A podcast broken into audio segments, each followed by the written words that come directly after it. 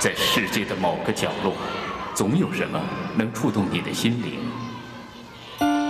一个人，一本书，一部电影，还是一段音乐？小凤直播室，让我们共同去发现。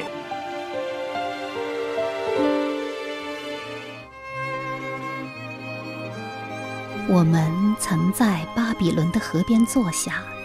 一追想西安，就哭泣了。耶路撒冷，我若忘记你，情愿我的右手忘记技巧。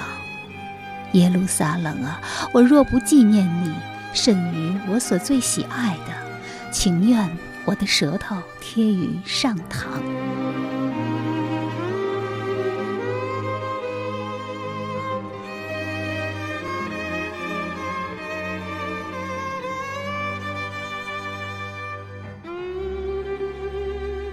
公元前五百多年，巴比伦王尼布甲尼撒攻陷耶路撒冷，由大卫王的儿子所罗门王建造的第一圣殿被毁，以色列人沦为巴比伦之囚。先知耶利米有一天看到太阳仍从耶路撒冷东边的橄榄山上升起，于是他写下圣经中不朽的诗篇《耶利米哀歌》。为了国家覆灭的痛苦，更为绝望中的希望。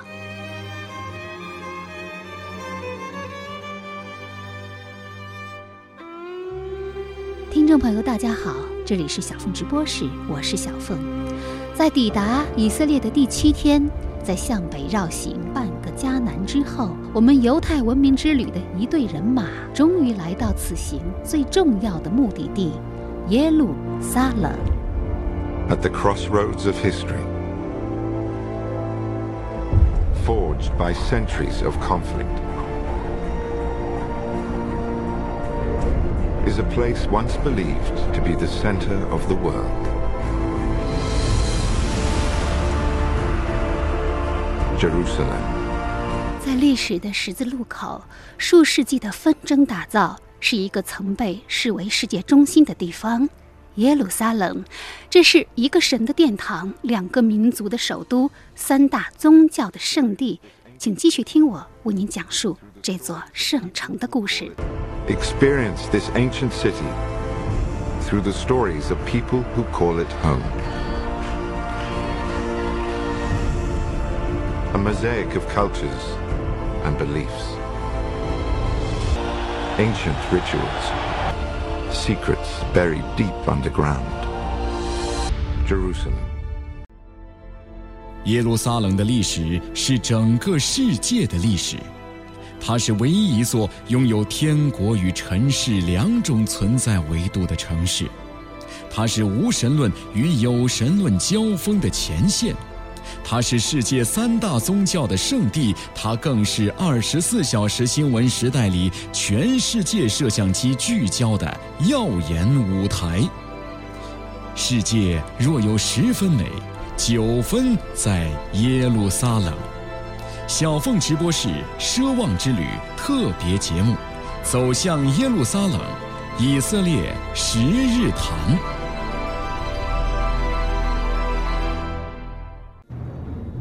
第七天，从死海出发，前往耶路撒冷，登临橄榄山，入住大卫王酒店，距离耶路撒冷零公里。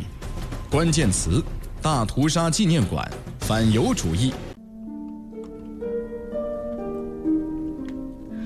这是我们来到以色列的第七天，清晨，一夜无梦的我在死海之畔迷离的霞光中醒来。已经到了出发的时间，克制住就要抵达圣城耶路撒冷的兴奋。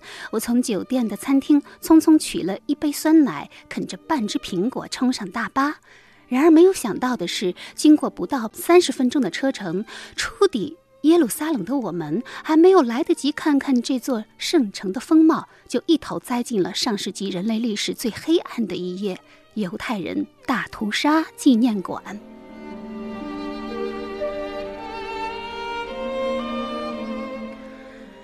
犹太人大屠杀纪念馆位于赫茨尔山以西，外观是一个极简风格的横卧的三棱柱形的钢筋水泥建筑。纪念馆的原名亚德瓦辛姆是“碑”和“名字”的意思，来自于圣经以赛亚先知的一段话：“我必使他们在我殿中，在我墙内有记号，有名字，我必赐他们永远的名，不能剪除。”博德克菲伯格、米勒菲伯格、斯蒂德、保罗、保罗、斯蒂德，医生，那些投资人，所有的投资人，好的，先生。呃，费什，你是梅尔费什，多少了？呃，现在是四百五十个。再加，再加。犹太人大屠杀是纳粹德国在第二次世界大战中针对犹太民族的清洗行为，也是二战中最令人发指的暴行之一。有六百万犹太人在这场大屠杀中遇难，占了全球犹太总人口的二分之一。在欧洲，只有极少数的犹太人得到如同辛德勒的名单一样的庇护而幸免于难。他们的名字，维恩，沃克维恩。数一下，到底是多少个？你要把他们买下来，这名单就是生命。名单外的世界，呃，就是深渊。十二岁孩子们，所有的孩子。现在我们来到了大屠杀纪念馆的儿童馆，在大屠杀六百万的死难者中，还有一百六十万的儿童，因此。这里还有一个儿童馆，进入其中，一片漆黑。突然，五支烛光在无数面镜子的折射下放出星光点点。黑暗中，一个忧郁的声音传来，念着每一个遇难儿童的名字、年龄和出生地。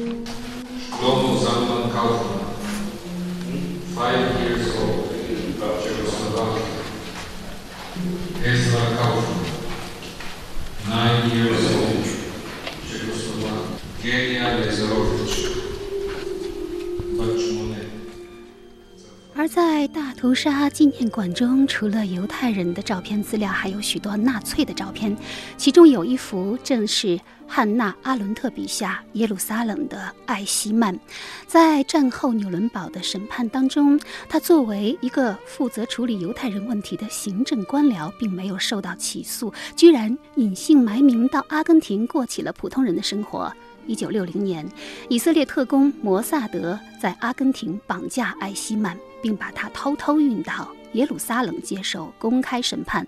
在法庭上，艾希曼反复强调他只是服从命令、尽忠职守。由此，阿伦特指出，艾希曼的平庸正是极权主义之恶的最佳象征。这个制度可以把一个官僚变成魔鬼，把一个普通人变成屠夫。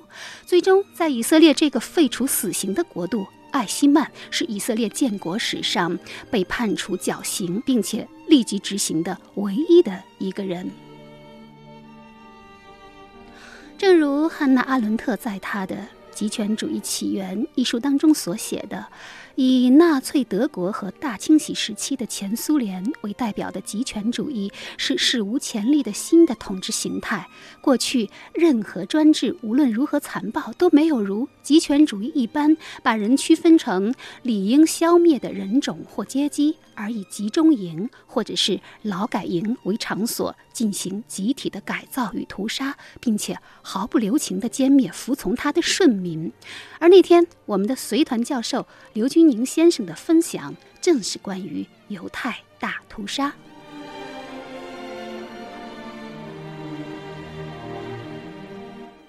我们参观了这个大屠杀纪念馆，我就想问俊宁老师，反犹在欧洲的历史上为什么总是会发生？因为的确，犹太人所在的地方，对于他们的禀赋和他们的文化，他们通常善于经商，然后通常都握有很好的这个经济资源，都在社会的上层，财富也比较多，而且他们自身有很强的文化特征，有很强的这种相对的封闭性吧，就像各个国家体内的一个义务一样嘛。所以它常常引起这种排斥，某种程度上说也有它的原因吧。其实有宗教的理由，也有世俗的理由。而且很多理由是世俗的。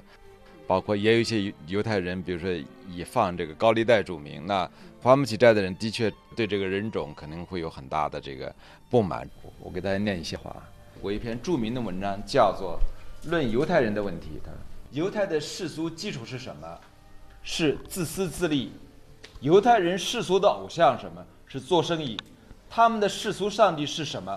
是金钱。在他们眼里，整个大地都是交易所。”而且他们确认，在这块土地上，他们除了要比自己邻居富有而外，没有别的使命。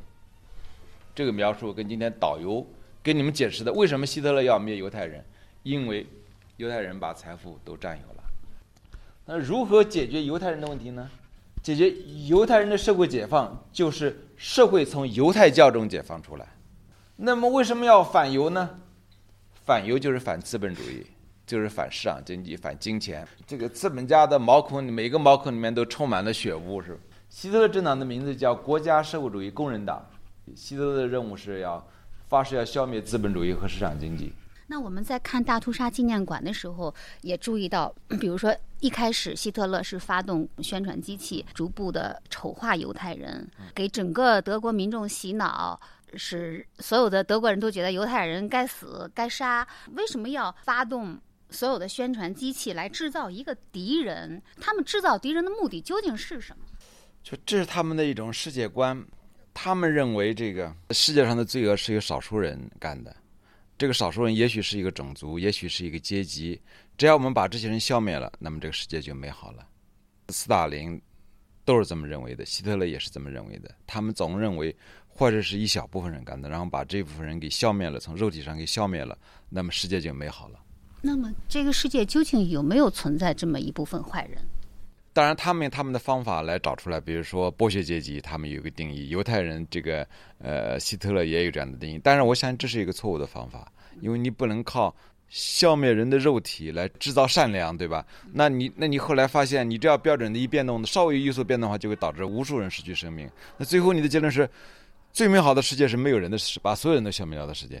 那这个逻辑怎么能够成立呢？对不对？那你觉得犹太人的灾难和犹太人自身的，比如说把所有的坏人都消灭掉，这实际上就是一个乌托邦的一个社会了。那么犹太人的呃，他们的这种教义当中，也有一种追求弥赛亚的拯救、追求乌托邦的那样的一种幻想。你觉得犹太人的灾难跟他们自身的这种追求之间有没有什么关系吗？当然有一定的关系。这个弥赛亚，我们历尽千辛万难，把所有的坏人消灭掉，我们就会达到一个弥赛亚，达到一个千年喜。那时候是人类大同，没有坏人了。这仍然是一个犹太教的理想。实际上，这个资本主义和社会主义这两个思潮和社会制度，跟犹太人都有很大的关系。犹太人在思想上为做出了很大很大的贡献，包括计划经济，犹太人都做出了很大很大的贡献。包括爱因斯坦，爱因斯坦是计划经济忠诚的信徒。他认为人世间可以实现计划经济，他说他可以计算出价格来，我都不知道我要以什么价格来买菜，他爱因斯坦居然知道我要以什么价格买菜，这可能吗？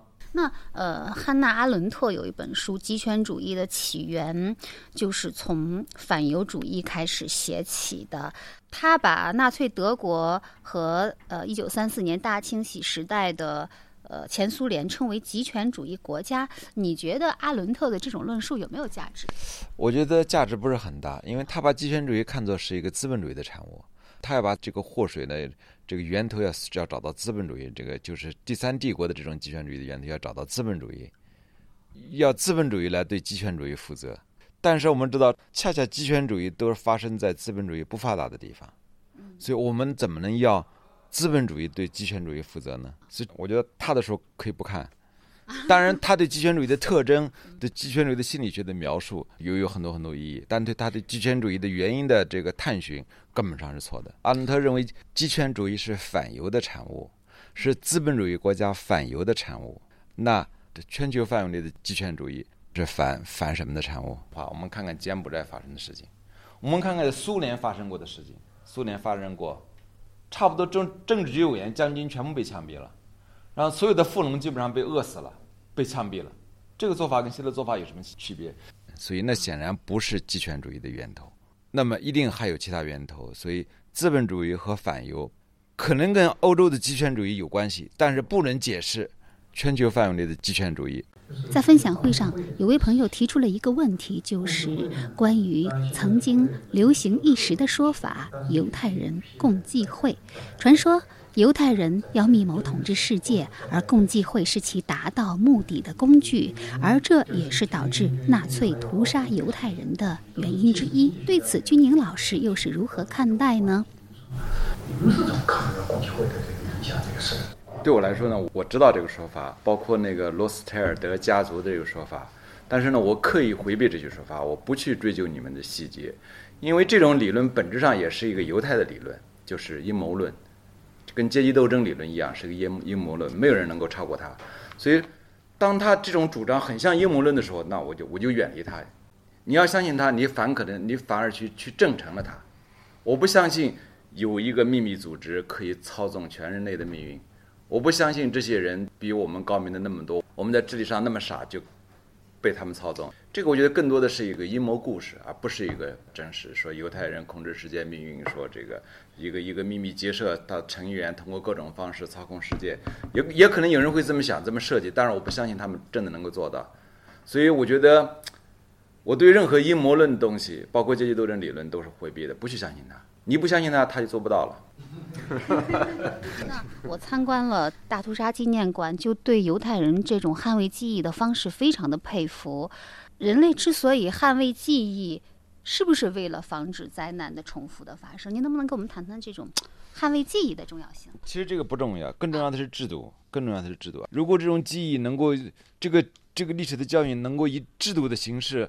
来加以吸取的话，那么这个记忆就不是特别重要。如果这个制度不能吸取的话，你怎么记忆这个也不重要。比如说，当年日本打美国，让美国付出了沉重的代价。那后来美国战胜了日本，可是美国人偏偏。没有天天去说你们美国人要记住当年日本人打了你们，他他没有必要说这个，没有必要去保留这种强化这种记忆，是不是？因为美国和日本之间的这种爆发战争的可能性已经被政治制度所排除了，所以我们就没有必要再去强调这种记忆了。更重要的是制度。嗯，捍卫记忆就是为了建设一个更好的制度。以色列十日谈第七天下午。登临有以色列代名词之称的锡安山，入住大卫王酒店，距离耶路撒冷零公里。关键词：大卫王、先知与帝王。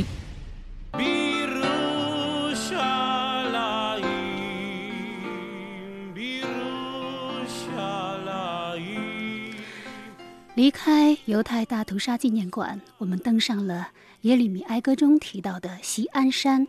位于耶路撒冷以南的锡安山是基督徒的圣地，因为这里的马可楼是耶稣和他的十二门徒享用最后晚餐的地点，而同时这里也是犹太史上的巨人大卫王的埋葬之地。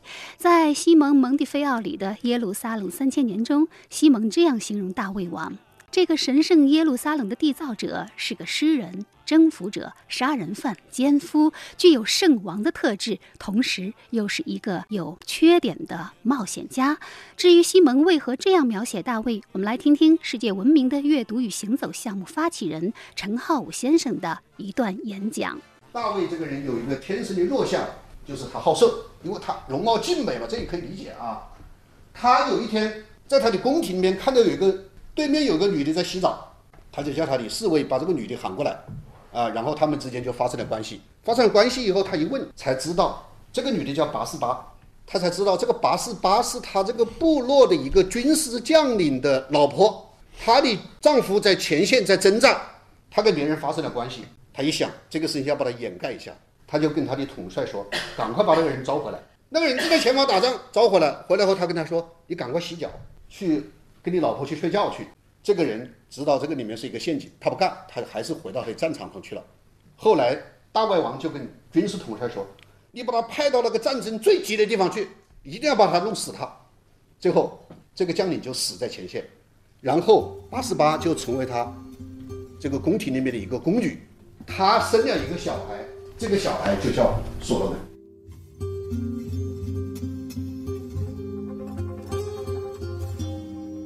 这段混合着艳情和谋杀的故事，宛如在读《金瓶梅》，但是这似乎并不影响大卫王成为以色列千秋万代的君王典范。是他战胜了非利士人，统一了以色列。他的盾牌上的有两个等边三角形正反交叉重叠组成的六角星形的大卫星，是犹太教的标志，也是以色列国旗的图案。而西安山上的大卫墓，如今是犹太人朝圣的地方。在大卫墓室四周的墙壁上，一幅大卫王接受先知萨姆尔告游仪式的油画引起我的注意。我随口问了刘军宁老师一个小问题：我们看到先知在给就是以色列的王告游。这是不是也相当于一个君权神授呢？在这里，先知扮演的是一种什么样的角色？这个里面，先知的角色非常非常重要。先知给国王告由，赋予国王权力的这种神圣的合法性。那这个意味着，先知这个职分呢，高于国王。那换句话说，在国王和上帝中间还站着一个人或者一个职分，甚至常常还包括祭司。这时候，国王的权力来源不是国王自身，不是国王自我宣布的、自我下下面的，他的权力来源于外部，他的加冕也来自于外人。这样呢，国王的权力就被限缩在一个世俗的层面上，而且受到了神权的很大很大的约束。就是说，王权和神权不是合一的，国王不能以上帝的名义给自己加冕。不能自己到天坛里面去祭天，直接跟上帝对话，然后把上帝和自己的中间环节全部一脚踢开，这是我们在东方看到的。那这样看到，那结果就是国王的权利完全不受限制。那你觉得，像呃圣经故事里也有好多埃及的法老，他跟以色列的这种国王，像大卫王，呃，他们的权力性质是不是也是很不一样的？埃及的法老，他们也有跟某种神有某种关系，比如像太阳王什么之类的。但是他不是像以色列这样子，就是以十诫为基础的。我们看不到像十诫这样的一个道德戒律。所以说，埃及的法老是不受像十诫这样的、像托拉这样的法律所约束的。而在以色列，呃，国王受到，虽然国王今年违反，但是国王总体来说是受到的，而且人人都认为国王应该受到这样的法律的约束。但是在埃及，在中国，没有人认为国王应该受到神的法律的约束。离开西安山，下午我们就入住了位于耶路撒冷城中心的大卫王酒店。这是世界上最传奇的酒店之一，曾经接待过无数名流和国家领导人。而这家酒店之所以闻名于世，更重要的原因，则是由于1946年7月22号发生的大卫王饭店爆炸案。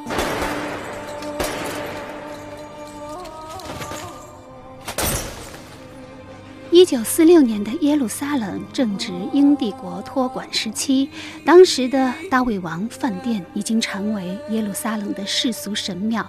饭店侧翼被英国行政当局和情报机构征用，犹太复国主义激进组织伊尔贡伪装成饭店工作人员，将装有五百磅炸药的牛奶桶放置在饭店地下室。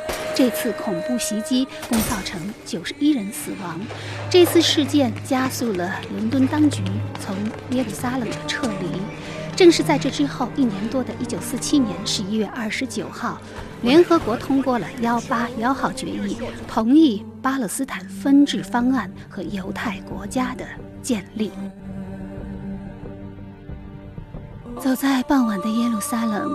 从马米拉舍大街一直走到老城的雅法路，晚云在天际变换着各种形状。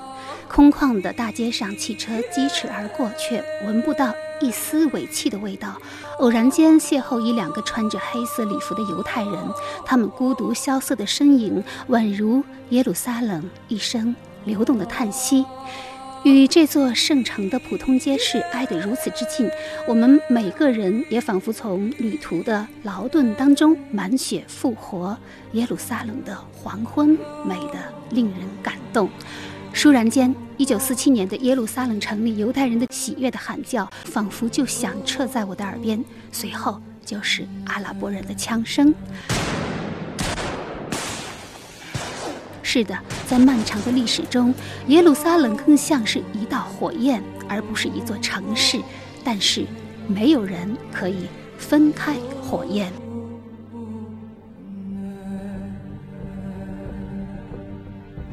以色列十日谈第八天上午，从大卫王酒店出发，登临橄榄山，距离耶路撒冷零公里。关键词：岩石金顶清真寺。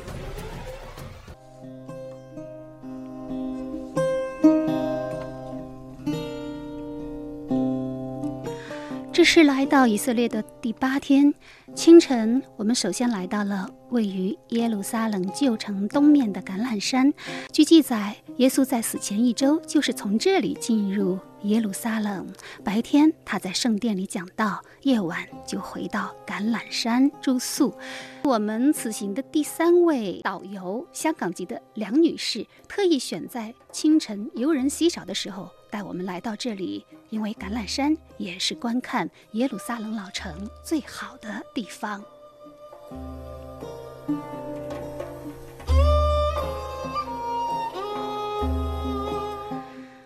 是的，第一次，终于可以将这座有着天上之城和地上之城两种存在维度的。耶路撒冷尽收眼底，在初夏清晨的艳阳里，对面不远处的圣殿山丘仿佛变成了一幕巨大的历史剧的舞台，无数的历史人物在这里轮番登场。而位于圣殿山顶端的萨赫拉岩石清真寺的金色圆顶，以它耀眼夺目的光芒，成为这个舞台的中心。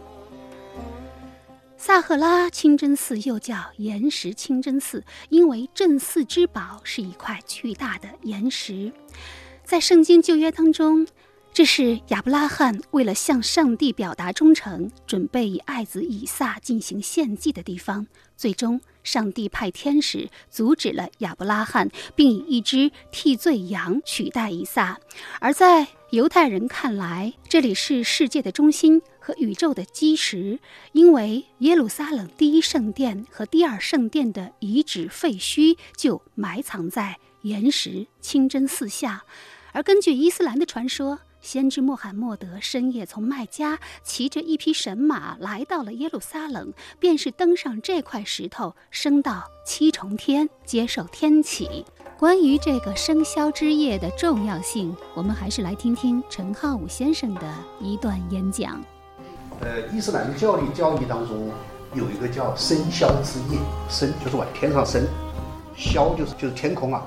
它是什么意思呢？就说天使，泽布利阿来天使带着穆圣从近世走向远世，近世先知世就是的麦地那，远世就是阿克萨清真寺。那么在这一天晚上，这个布一来。带着穆圣，骑着一匹白马，从清真寺的这一个石头上升向九重天。他在九重天上，他看到了地火，看到了天元，看到了亚当。他们不叫亚当，他是类似这种名字，都是一样的这个名字，只是他用阿拉伯语去表达出来。然后，这个生肖之夜是伊斯兰教从。它的一个封闭的秘密的状态走向公开化，走向一个转折的一个重要支点，所以在《古兰经》上有明确的记忆，叫生肖之夜。因此，公元六百九十一年，在耶路撒冷被阿拉伯人统治时期，马穆克哈里发建造了岩石清真寺。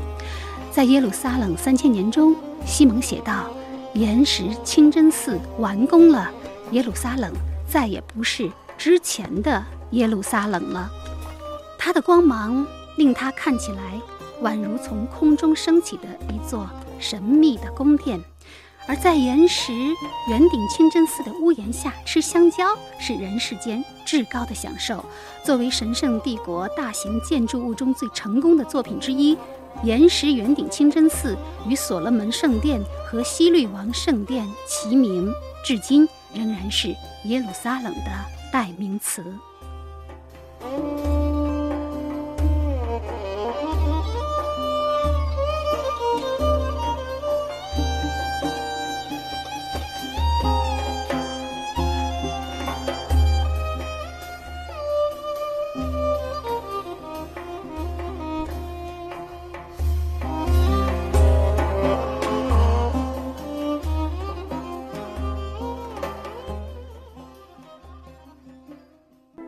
生命里忘不掉的、舍不得的，就是幸福的开始。在文明中漫步，在阅读中行走。小凤直播室《奢望之旅》特别节目，走向耶路撒冷，以色列十日谈。以色列十日谈第八天上午，继续从橄榄山出发，前往耶稣诞生地伯利恒，距离耶路撒冷八公里。关键词：圣诞教堂、隔离墙。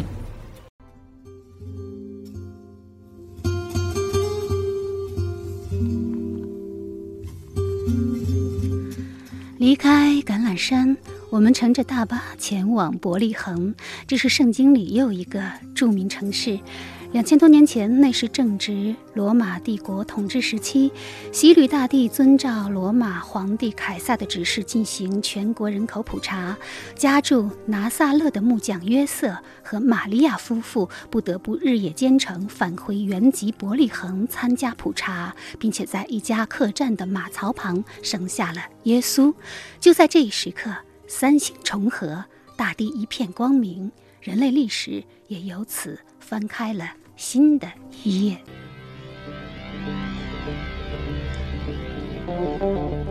但有意思的是，伯利恒这座基督教的圣城，如今是属于巴勒斯坦自治区管辖，城里居住的大部分是穆斯林群众。因此，从耶路撒冷抵达伯利恒，首先要经过以色列边防军的安检，然后还要穿过一道高高的隔离墙。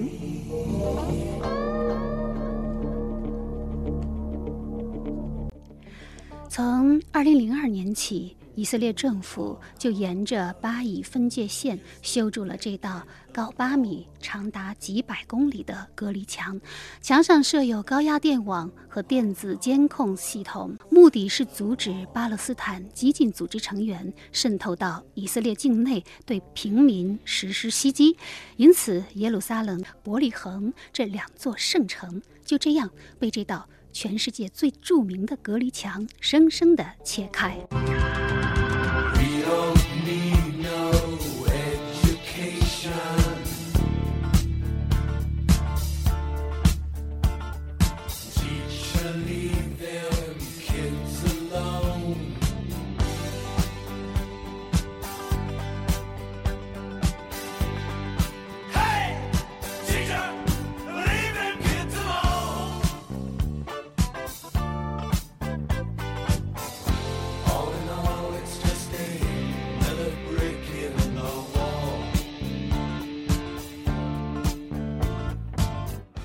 来到隔离墙的下面，我们都被墙上画满的涂鸦所吸引。这是一堵政治之墙、军事之墙，也是一座艺术之墙。墙上的内容无所不包，从怀抱死去的儿童、掩面哭泣的自由女神，到戴着子弹戒指、手持机枪、裹着围巾、笑靥如花的阿拉伯妇女。当然，墙上更多的还是各种标语。巴勒斯坦人在这里表达对被隔离生活的愤怒，以色列人表达对恐怖袭击的谴责。然而，我在墙上看到的出现最多的两个单词，仍然是 “love” 和 “peace”。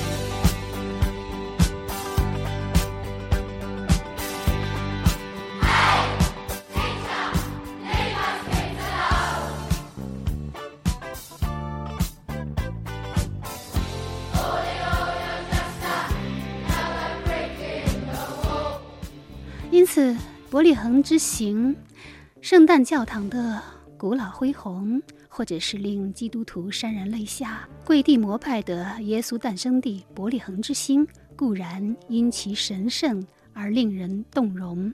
但是，伯利恒街头一个咖啡小贩的叫卖声，同样给我留下深深的记忆。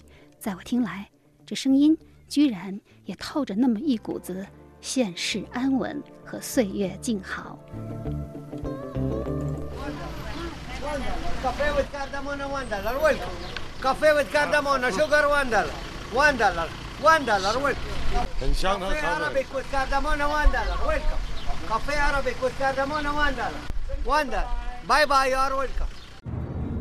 以色列十日谈第八天下午从伯利恒出发返回耶路撒冷。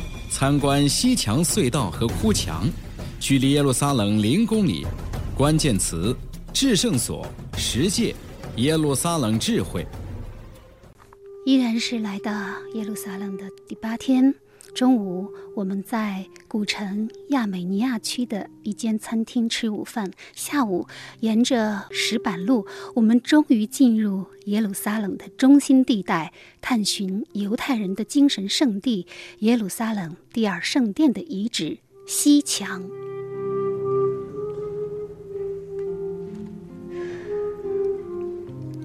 公元前九百七十年左右，在统一以色列。把耶路撒冷建成上帝之城后，大卫王走完他的一生。他命令儿子所罗门王建造圣殿，作为上帝在俗世的住宅。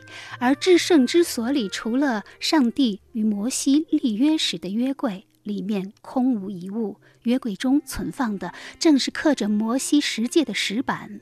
从此，神圣从来没有离开过圣殿山。耶路撒冷也成了世界上人与神交流的最佳场所。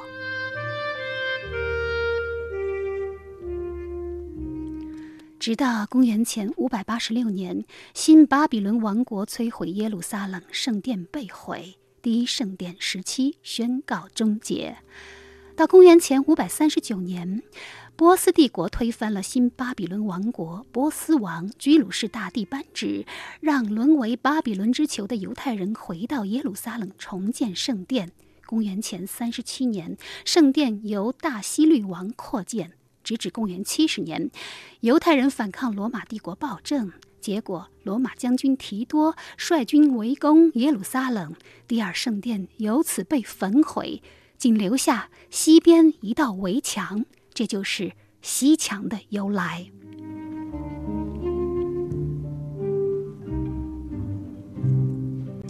我们来到西墙广场，虽然这里摩肩接踵，但是却出奇的安静。祈祷的人群，男女有别，在一个巨大的屏风两侧，分别进入西墙之下。很多人手持圣经，默默祈祷；有的人则将额头紧紧地贴在西墙之上。我身边的一位衣着光鲜的犹太女子，显然正在暗暗地啜泣。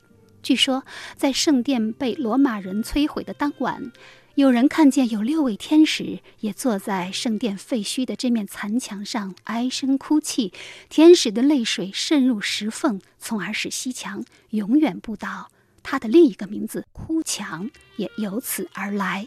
如今，这段长约五十米、高十八米的残墙，已经成了犹太人心中最神圣的地方。千百年来，流落在世界各个角落的犹太人，回到圣城耶路撒冷时，便会来到这面石墙前，低声祷告，哭诉流亡之苦。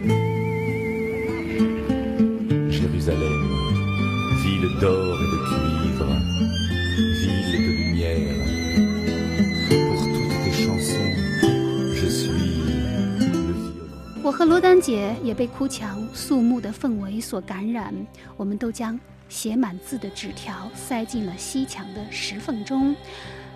然而纸条太多了，几乎要跌落，我只好踮起脚跟把它塞得高一点，更高一点。抬头之处，正好一只荆棘丛从石缝中斜溢出来，而荆棘丛的上方，那座正好建在圣殿旧址上的。岩石清真寺的金顶在阳光下闪耀着刺目的光芒，但是西墙的故事并不仅于此。就在这段西墙之下，还埋藏着一个长长的西墙隧道。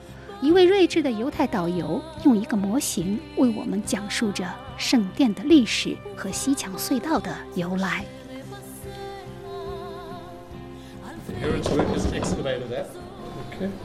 The western wall is one of four support walls for the temple mount. 其实你们看的那个西墙啊，就是其中的一个这个平台的支撑墙。It is 500 meters long. 本来是有五百米长的。What you see outside is only one quarter. 你们在外面看到只有四分之一而已。How many of them are planning to take pieces of paper with them? 呃，你们有没有人准备好那些小字条了？ 因为很多呃人呢都会觉得那边是最接近神的地方，所以我会把放纸条放到侍奉里面。嗯 I have already sent an email Email. to God. Okay. Okay. So the tunnel was built by Arabians, right? What happened was that this, in ancient days, there was a big valley here to the western Amorai. Okay. Above our heads. 这本来是一个露天建筑，后来填了土，才成了一个地下隧道的，不是从地下挖的。它本来这边是个峡谷，峡谷它峡谷旁边建的这个拱形建筑，然后呢，那人又把这峡谷填起来，填的一直把这拱给盖在下面了，所以这就成了隧道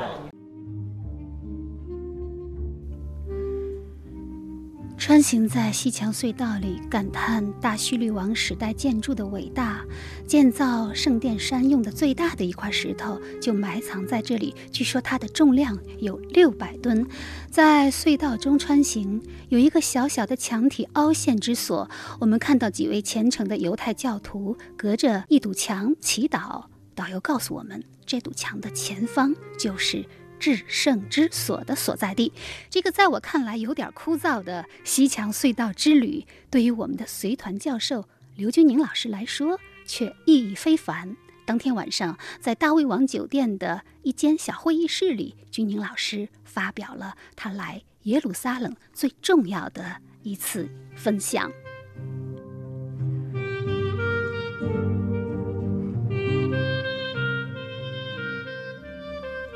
在我们来之前，我在这个网上说了一小段，就是我们为什么要来以色列，去以色列和去其他国家有什么区别？我记得我把我们这趟旅行定义为智慧之旅，就是说，这是我们来以色列最特殊的地方，这是在以色列可以看到的，而在其他地方都看不到的，或者在其他地方看到的都是源自于以色列。以色列是本，其他地方是末，或者是呃，以色列是干，其他地方是枝。那么，我们来到以色列，今天差不多到了最后一个城市，那明天会回到特拉维夫，就这个一个闭环就形成了。那么，以色列最重要的城市是哪个城市？耶路撒冷。耶路撒冷哈，耶路撒冷为什么重要？上帝之城。上帝之城有什么表现？今天下午，我觉得我们看到了我们来耶路撒冷旅游最重要的东西，就是金顶清真寺之下的第一圣殿。第二圣殿，我今天下午这个讲解是我觉得是我们以色列执行的最重要的讲解。如果大家如果大家仔细听的话，以色列的历史也罢，耶路撒冷历史，它很显然是围绕着第一圣殿、第二圣殿、金顶清真寺所展开的。在没法看金顶清真寺这个前提下，今天下午我们看了西墙下面的隧道，这也是我们最接近第一圣殿和第二圣殿的地方。就我们看到有几个，有六个。女性在那儿念经，在那儿祷告。为什么他们在那儿念经呢？因为再往东边一百米就是第一圣殿和第二圣殿的遗址，叫叫什么？至圣之所。至圣所是吧？叫 Holy Holies 是吧？因为这是大卫王吧，把摩西的世界的那两块金板制成一个金柜，搬到了第一圣殿，搁在那个地方是吧？直到今天讲解的人，他坚信这个约柜埋在这个下面的是。最深的地方是吧？没有被搬到另外一个山上去，也没有给埃塞俄比亚人。所以说，耶路撒冷重要，是因为第一圣殿和第二圣殿重要。第一圣殿和第二圣殿重要，是因为约柜重要。约柜重要是因为什么重要？因为十诫重要。我们现在找到源头了吗？十诫为什么重要？十诫是上帝和摩西在西奈山上之约的重要，是吧？那么，上帝通过摩西给人类颁布了十条诫令，简称十诫，是吧？这十诫有多重要？这个我们可以待会说。我们要说先先说说这个约。这个约在英文里面有两个表达方法，一个叫 covenant，covenant 的意思是圣约，叫天人之约。covenant 区别于 contract，contract 是契约，是人与人之间的约定，叫契约。covenant 这个圣约是不是一个对等的合同义务？而是一个 promise，是摩西代表人类对上帝所做出的一个承诺，说我们要遵守这十诫。这个十诫，这个天人或者神人之约，是人类承担了对神的义务。这个东西上，我们把它叫做圣约。好，下面讲十诫的内容。第一诫，我是耶和华你们的上帝。第二，不可制造并崇拜偶像，就你不能刻画上帝的形象。第三，不可妄称上帝的名字，这个里面大家可能已经听说过，有有关于亚伟耶和华的说法。第四，要守安息日，这个我们也介绍过，这是因为安息日是上帝的节奏，是吧？我们中国人也部分的遵守了上帝的节奏。第五，要孝敬父母。第六，不可谋杀，是尊重生命权，是吧？第七，不可奸淫，要守道德，是吧？第八，不可偷窃，不可偷窃，要尊重他人的财产权，就是你拿别人的东西要经过别人同意，要不然是抢劫，要不然是偷窃。这个跟第十条相似，就是不可贪恋别人的房屋、妻子、奴婢、呃牛驴和财物。下面还有第九条，今天还有一位小，这位一位律师啊，叫不可做假证，不可做伪证。这句话呢是中国人不是很理解的，在耶路撒冷的传统当中，在旧约当中，前五卷书被称为是托拉五经，就是说犹太教的一个最重要的特点，它是关于律法的，而律法的源头是什么？是上帝。假如一个国家把神从法律中抽去了，这个国家就没有法律了，这个国家只有刑法。我常讲这样一个例子：神在法律中有多重要？这个地方讲到了假证。还有一个就是发誓，因为人常常会碰到他人指控，可是又没有任何人证明自己干或者没干这个事情，这时候在法庭上就需要发誓。可这时候最有效的发誓是什么发誓？对上帝发誓，对天发誓，这个使你的发誓的神圣性一下就达到了顶了。有人会说你这样发誓无效，因为神和天我们都看不见。那你因此改变一个对看得见的东西发誓，你会马上就发誓变成那个笑话了。你说我对猪发誓，这个事情不是我干的，这个发誓有意义吗？所以诉诸于物的发誓，使得这个誓言完全失去了效力。只有诉诸神的发誓，才使得这个法律才有效力。那么托拉五经也证明，一切法律的源头来自于神。如果你要把神抽掉了，那这个法律本身它的神圣性就没有了。当一个法律没有神圣性的时候，它对所有人的约束力就大大的。提升了还是下降了？下降了，所以这也是中国今天还在谈要不要法治的原因。因为中国的法治根本没有神圣的源头，一个没有神圣源头的法律，它自身对人失去了最有效的约束力，它只是一个大家不愿意自愿接受的一个绳索。那么这一点跟中国有一个很相似的地方，在中国的尚书和这个易经当中有这样的一种话，叫做“神道社教”。神道社教是什么意思呢？是。神的这个天道啊，非常非常神奇，从来没有不守信用的时候。让圣人呢，把他们所得到启示的这个神道，转化成制度和法律，然后民间按照这个圣人，在我们这个地方叫先知啊，这个先知把神的意志和律法变成了制度和教化，然后大家按照神的这个制度和教化来在一起生活。这时候就得到了和平、自由和繁荣。这个神道社交的过程，我们在摩西身上看到了，然后最明显的，我们在美国看到了这一点。美国的制宪会议是什么意思呢？美国的制宪会议就是把他们所理解的上帝希望人们运行制度的方式变成了宪法。这样一批圣人是谁呢？这样一批圣人就是美国的立宪者。他们在费城开会的时候，他们把他们。理解的上帝要人们如何生活，变成了一套宪法。那么这个宪法从一七八七年以来，在美国一直运行至今，而且被认为是人类最成功的宪法。那么美国人制定宪法的时候，他们诉诸的源头是什么？他们认为宪法里面这东西从哪儿来的？从神那儿来的。神以什么样方式表达出来的？以世界。所以在美国国会里面有摩西的像，美国的很多学校里面的教材里面有。有世界，这世界分成两个部分，一个是天与人的关系，一个是人与人的关系。人与人的关系由什么决定的呢？是由天与人的关系决定了。当你把天与人的关系给抽出来之后呢，人与人关系就没法决定了，或者是个很坏的关系。当你把天和神抽走的时候，谁来决定人与人之间的关系啊？国王决定人与人之间的关系。当他来决定人与人之间的关系的时候，一切的天命都朝谁倾斜呢？朝他倾斜。这时候你就会感到别扭，你就会感到难受，就会有很多的受害者。所以我们会看到，中国和西方有个不约而同的认识，就是好的制度是按照神的意思制定出来的，并永久的实现。中国人认识到这一点，但是从来没有做到这一点。西方人认识到了这一点，并且做到了这一点。那么说，他们依据的源头是什么呢？首先是神，其次是世界。当我们把世界外化为或者具体化为各种法律和制度的时候，那么世界的精神或者神的意志就得到了体现。所以，我们刚才讲的神道社教，就是社教，就是说。我们人与人之间一起生活的共同的道德准则的源头是建立在神圣的信仰基础之上的。当我们没有神圣信仰的时候，我们的道德就失去了源头。所以这一点是我们，我觉得这是我们来耶路撒冷这个地方的来以色列的最大的意义，就是我们理解到关于人类在一起如何的和平生活的智慧。这个智慧是什么？在圣经里面，在旧约里面，关于智慧有两个表达。第一个。认识上帝是智慧的开始。第二个，智慧是亚当和夏娃吃的那个智慧果。所以，智慧首先不是你多聪明，而是分辨善恶的能力是最大的智慧。智慧跟智商不一样，智商是你的计算复杂运算的能力，而智慧是你分辨善恶的能力。很多人，比如我们在我们昨天看到的这个这个集中营里面，有很多博士，他们计算这个复杂运算能力特强。但是他们的道德智慧很少，或者说没有，所以我常常说，在很多人的字典当中，智慧和聪明是一个反义词。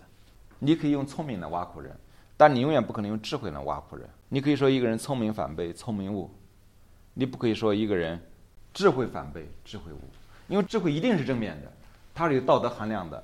你可以说这个这是一个聪明的魔鬼，但你从来不，你绝不可能说这是一个智慧的魔鬼。比如希特勒，他是一个聪明的魔鬼。但他绝不是一个智慧的魔鬼，因为什么？因为他没有道德。所以从这种意义上说，关于神和关于道德的智慧，对我们的日常生活远远比关于知识、关于科学的智慧要重要的多。所以说，假如我们来以色列有什么收获，我觉得获得认知某种神性，并探讨天人的关系，探讨人与人之间在一起共同生活的智慧。并且找到这种智慧的神圣的源头，这是我们来以色列的最大的收获。以色列十日谈第九天，从耶路撒冷出发，返回以色列第二大城市特拉维夫，距离耶路撒冷六十五公里。关键词：耶路撒冷清晨，虎路十四站。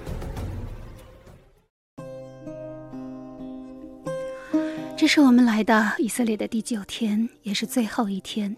如此依依不舍，我们最后一次穿行在耶路撒冷老城，探寻古城清晨的风貌。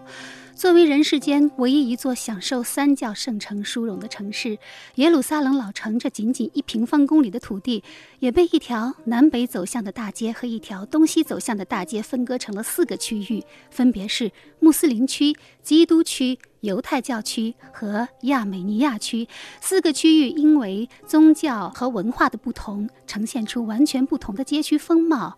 穆斯林区售卖纪念品的店铺刚刚开门纳客，犹太区的人家还门户紧闭，基督区的甜点屋里刚刚飘散出咖啡的芳醇。亚美尼亚的孩童已经开始满街奔跑。这四个区域主题风格如此不同，居民的服饰也完全不同，却又和谐并存于这一平方公里的方寸之地，简直是太神奇了。也许是为了提醒我们。耶路撒冷终究是一座悲情城市，因此，在耶路撒冷的最后一个清晨，导游带我们重走一条悲情的苦路十四站。所谓苦路十四站，是指当年耶稣被判死刑之后，背负沉重的十字架，弓着弯曲的身体走到刑场的那段路。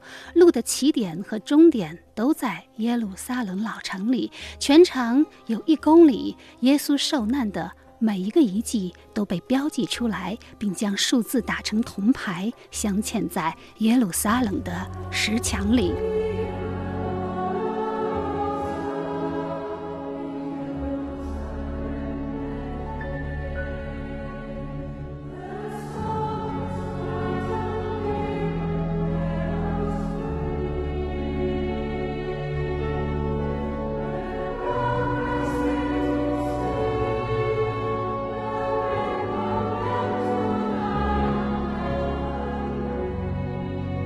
十四站，第一处，耶稣被判死刑；第二处，耶稣被鞭打，披上荆棘冠，背上十字架。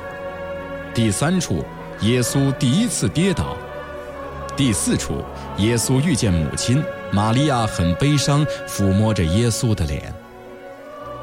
第五处，西满帮耶稣背十字架。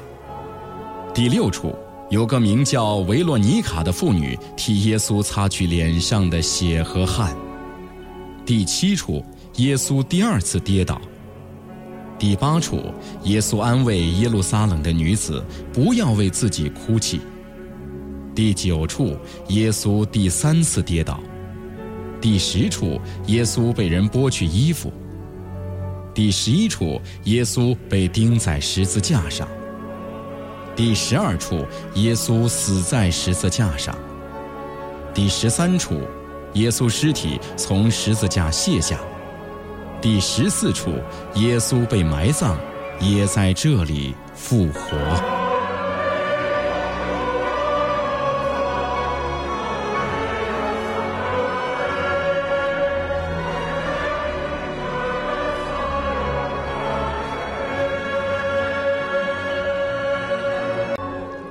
在耶路撒冷的最后一个清晨，跟随着耶稣踉踉跄跄的脚步，我们来到了苦路的终点——圣墓大教堂。耶稣在这里被埋葬，然后复活升天，为这条苦路画上了完美的句号。但是，每个来到这里的人都知道，我们自己人生的苦路还很漫长。我们将如何获得？明辨善恶的智慧，又将如何战胜对死亡的恐惧？或许耶路撒冷天空的流云已经为我们变换出一种可能。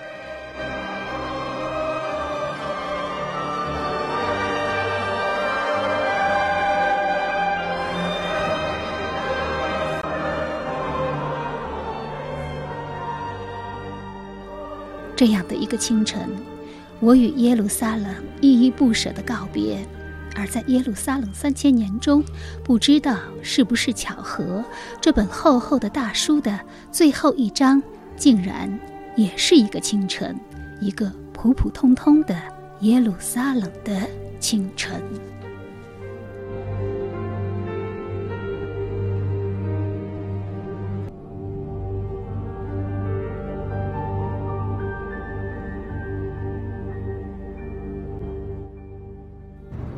以色列十日谈第十天，从特拉维夫搭乘土耳其航空公司飞机经伊斯坦布尔返回北京，距离耶路撒冷七千一百四十六公里。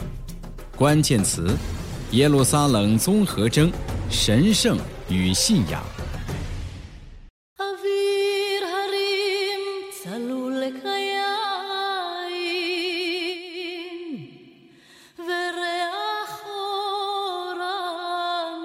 有一种病叫耶路撒冷综合征，这是一种因为接近圣地而产生的与宗教文化刺激相关的精神代偿失调。两千年，英国精神病学期刊将这种疯狂的、混合着期望与幻想的症状诊断为耶路撒冷综合征亚型二。又叫耶路撒冷热，特指那些来到耶路撒冷并抱有耶路撒冷具有治疗能力的神秘观点的人，比如俄国作家果戈里，比如美国作家马克吐温。当然，在我看来，这应该是一种文化症候群而已，因为来自耶路撒冷的刺激足够强大。